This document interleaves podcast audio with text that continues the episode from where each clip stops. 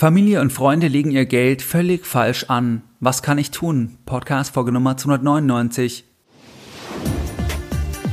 Herzlich willkommen bei Geldbildung, der wöchentliche Finanzpodcast zu Themen rund um Börse und Kapitalmarkt.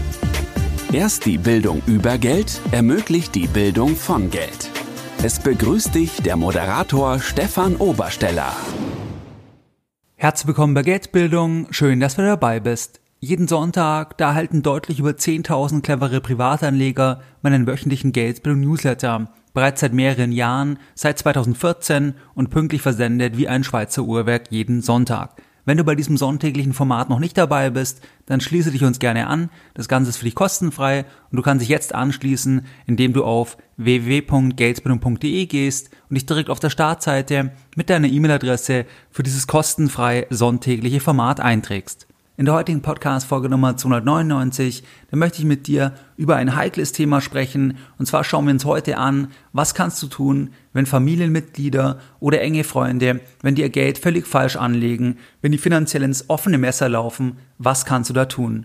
In den letzten Jahren, da habe ich immer wieder Zuschriften bekommen zu diesem Thema. Das heißt, wo mir Situationen geschildert wurden oder auch bei Seminaren haben wir darüber diskutiert oder auch in meinem eigenen Umfeld, dass da Menschen an mich herangetreten sind, die mir geschildert haben, dass eine Person, die ihnen sehr, sehr wichtig ist, dass sie einen großen Fehler begangen hat oder begehen wird und was man da tun kann. Ich möchte jetzt einige Beispiele nennen. Das heißt, was könnten es für Fälle sein?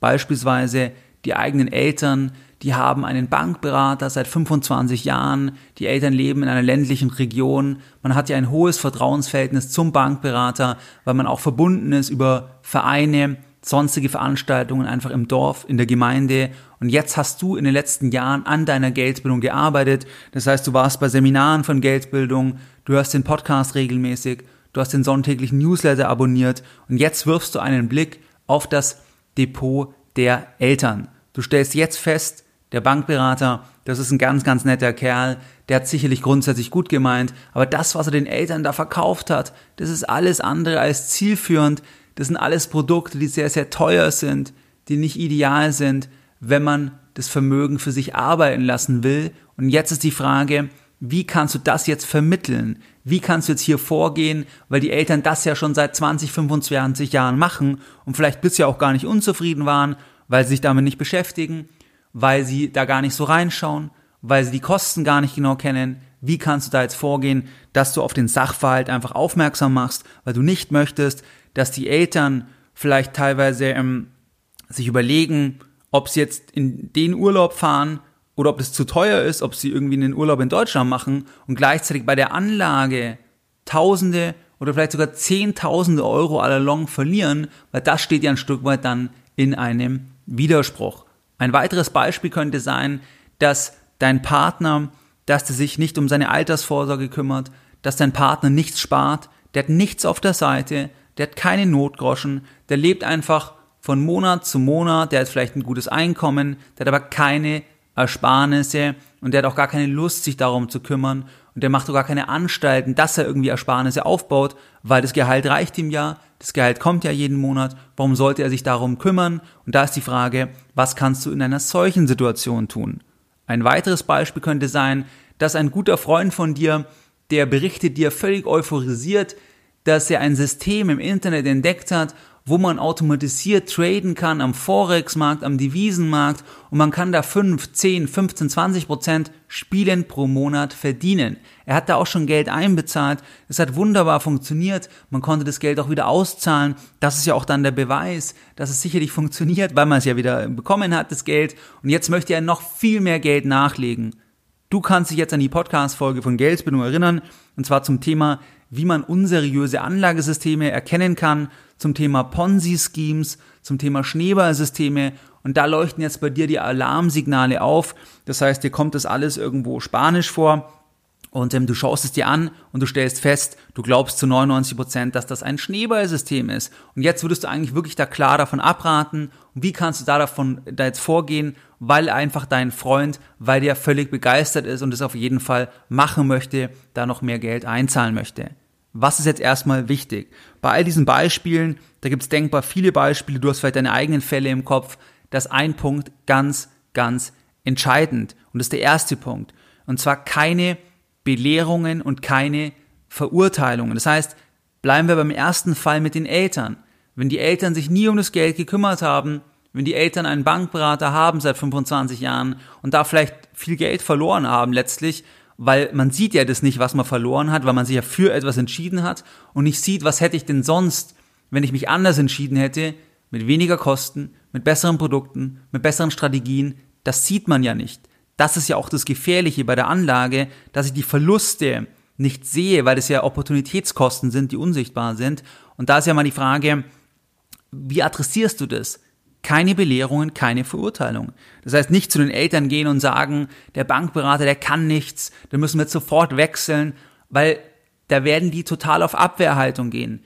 Die sind seit 25 Jahren bei dem Bankberater. Wenn du jetzt um die Ecke kommst mit deiner Geldbildung, dann wirst du die überrumpeln und dann wirst du nicht das erreichen, was du vielleicht vorhast, dass man vielleicht wechselt, dass man sich vielleicht damit beschäftigt, dass man Sachen hinterfragt, dass man vielleicht mal einen Teil vom Geld wegtut, woanders hin tut, zu einer Direktbank tut.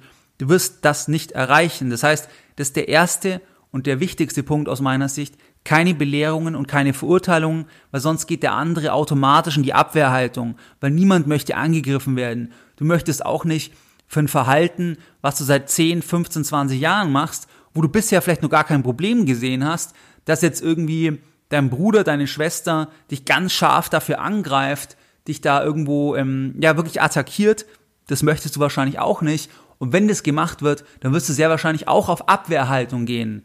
Das heißt also, mit Belehrungen und Verurteilungen wirst du sehr, sehr wenig erreichen. Der zweite Punkt ist, nicht überrumpeln. Das heißt, du hast die Reise schon gemacht. Du beschäftigst dich jetzt vielleicht seit Jahren mit deiner Geldbildung und du weißt wesentlich mehr als deine Eltern über Geld. Und das ist, das ist so, das ist auch prima.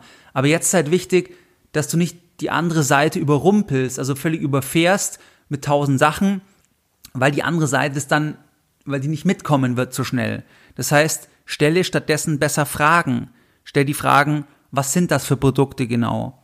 Wisst ihr, was ihr hier im Depot habt? Was sind denn da die Kosten? Von was hängt denn die Entwicklung von dem Produkt ab? Wann steigt das Produkt? Wann fällt das Produkt? Wann kann ich das Produkt verkaufen? Wie liquide ist das Produkt? Was sind die Kosten vom Depot? Wie verdient der Bankberater was? Und so weiter. Stelle Fragen, dass die andere Seite ins Nachdenken kommt. Oder bei dem Beispiel mit dem möglichen Schneeballsystem, stelle Fragen. Wie erwirtschaften die das Geld? Wie ist es möglich, dass ein System 10, 15, 20 Prozent pro Monat macht, geh da mal in den Zinseszinsrechner rein. Mach das mal. Da kannst du jedes System sofort entlarven, weil du sofort Milliardär bist in wenigen Jahren. Wenn du 20, 30 Prozent pro Monat machst, kannst du einfach mal eingeben, bist du sehr, sehr schnell Milliardär und mehr und dann fällt es meistens Leuten auf, dass das unter Umständen unrealistisch ist, beziehungsweise bei der Geldanlage, da gibt es eine einfache Regel, wenn etwas zu gut klingt, um wahr zu sein, dann ist es meistens auch zu gut, um wahr zu sein und es lohnt sich der zweite Blick. Das heißt, stelle Fragen, verurteile nicht, sage nicht, wie kann man denn glauben, dass es funktioniert? Schau dir mal die Webseite an, die sitzen in Hongkong, das kann doch gar nicht sein. Schau mal, was man da im Internet findet, wird wahrscheinlich nicht funktionieren. Besser Fragen stellen. Stelle Fragen, woher kommt die Rendite? Stelle Fragen bei den Eltern, stelle Fragen beim Partner, das heißt, was machst du denn, wenn du deinen Job verlierst? Was machst du denn, wenn du nach dem Arbeitslosengeld, wenn du nicht sofort wieder einen Job findest? Machst du vielleicht mal oder, oder magst du vielleicht mal eine, eine Weltreise machen? Willst du vielleicht mal ähm, irgendwann früher in Rente gehen? Was brauchst du denn, wenn du früher in Rente gehen willst? Das heißt, stelle Fragen. Zweiter Punkt. Und gebe dann Informationen und Artikel zu dem Sachverhalt. Das heißt, dass du dem anderen die Möglichkeit gibst, dass er sich selbst irgendwo damit auseinandersetzen kann. Das heißt, du kannst gerne dann die passende Podcast-Folge raussuchen, jetzt von Geldbildung. Schick der Person die Podcast-Folge. Sag der Person, hör dir das doch einfach mal an. Schau einfach mal, kannst du mit den Informationen was anfangen? Und so gibst du dem anderen den Raum, dass er selbst sich damit beschäftigt und dass der Prozess beginnt. Du wirst ganz selten bei einem 1 zu 1 Gespräch plötzlich das schaffen, dass die andere Seite dann sagt, ja genau, du hast recht, wir haben 25 Jahre Mist gemacht. Das wirst du nicht erreichen, kann man nicht erwarten, weil man selbst ja auch vor sich selbst immer gut dastehen will und man will ja nicht eingestehen, dass man sich schon hätte früher darum kümmern müssen, dass man dann hätte viel mehr Geld gehabt, dass man dann den Kindern hätte mehr Geld geben können und so weiter. Also das ist ja ein ganzer Rattenschwanz, der danach kommt, will man sich selten eingestehen. Das heißt, Frage, gebe die Informationen und lass auch Raum für den Prozess. Und das sage ich gleich an der Stelle.